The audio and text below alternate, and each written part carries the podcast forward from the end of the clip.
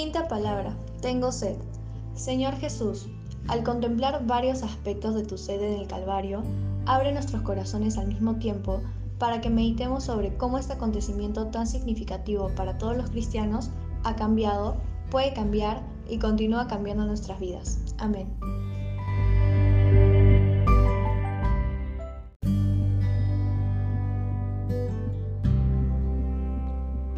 Lectura del Evangelio según San Juan.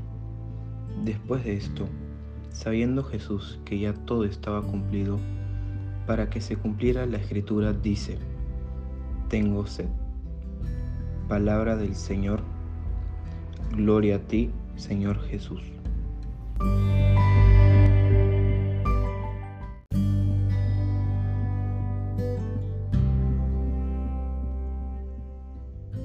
Ustedes que Jesús está satisfecho de ver cómo gran parte de la humanidad vive en completa ignorancia acerca de la redención que tanto le costó? ¿Creen ustedes que está satisfecho con la respuesta de nuestros corazones, de nuestras vidas cristianas, de nuestra conducta? Aún hoy día nuestro Salvador, en lugar de vino, recibe vinagre. En vez de mirra, recibe hiel. Pues el mundo no aprecia su sacrificio y cada vez hay más almas perdidas.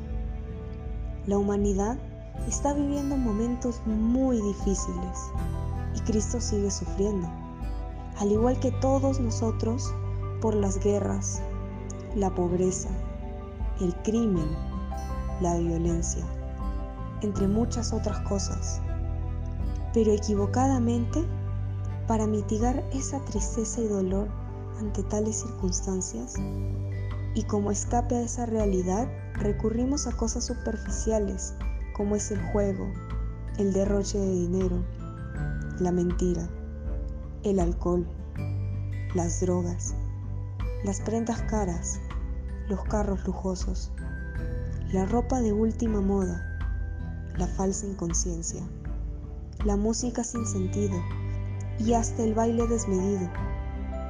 Estas cosas no nos ayudan a encontrar la verdadera felicidad, no nos ayudan a enfrentar los problemas y menos a buscarles una solución. Nos alejan del verdadero amor, que es Cristo Jesús. El crucificado nos enseña a los jóvenes otro camino Jesús no escapó de las situaciones difíciles, al contrario, va a la cruz. Y aún allí, en el agudo dolor del madero, se niega a escapar, se niega a dejarse vencer por la cobardía.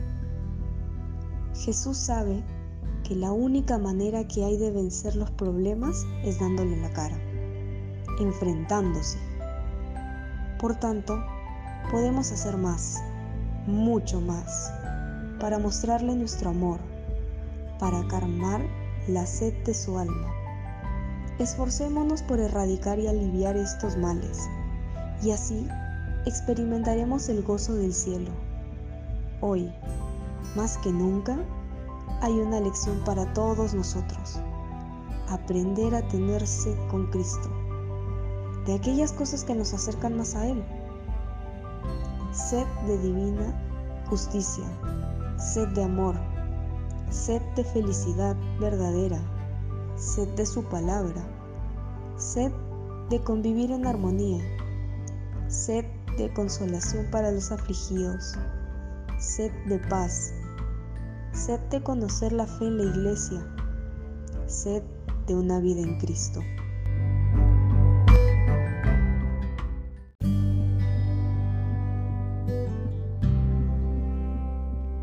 ¿Cuántas veces he temido que al recibirte tendría que renunciar a todo, sin comprender que al poseer la llama me olvidaría de la pequeña chispa, que al poseer todo el sol de tu amor me olvidaría del reflejo de una afección humana que, al poseer la dicha perfecta que solo tú puedes dar, olvidaría las migajas que de la tierra. Te pedimos que jamás nos separemos de ti y con el ímpetu de nuestra juventud y toda gracia, arrastremos a todos a tu amor Roguemos al Señor.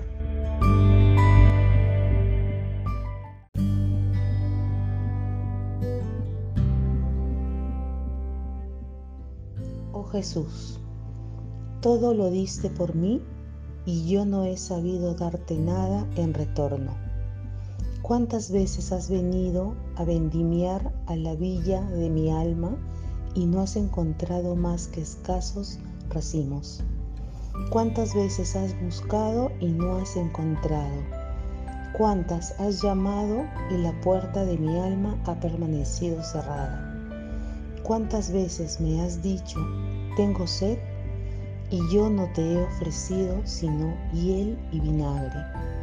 Oh Jesús, mi historia es la historia de la negativa a devolver corazón por corazón, amor por amor. Antes que cualquier otro don humano, concédeme el don de saberte amar, de ser misericordioso como tú. Amén.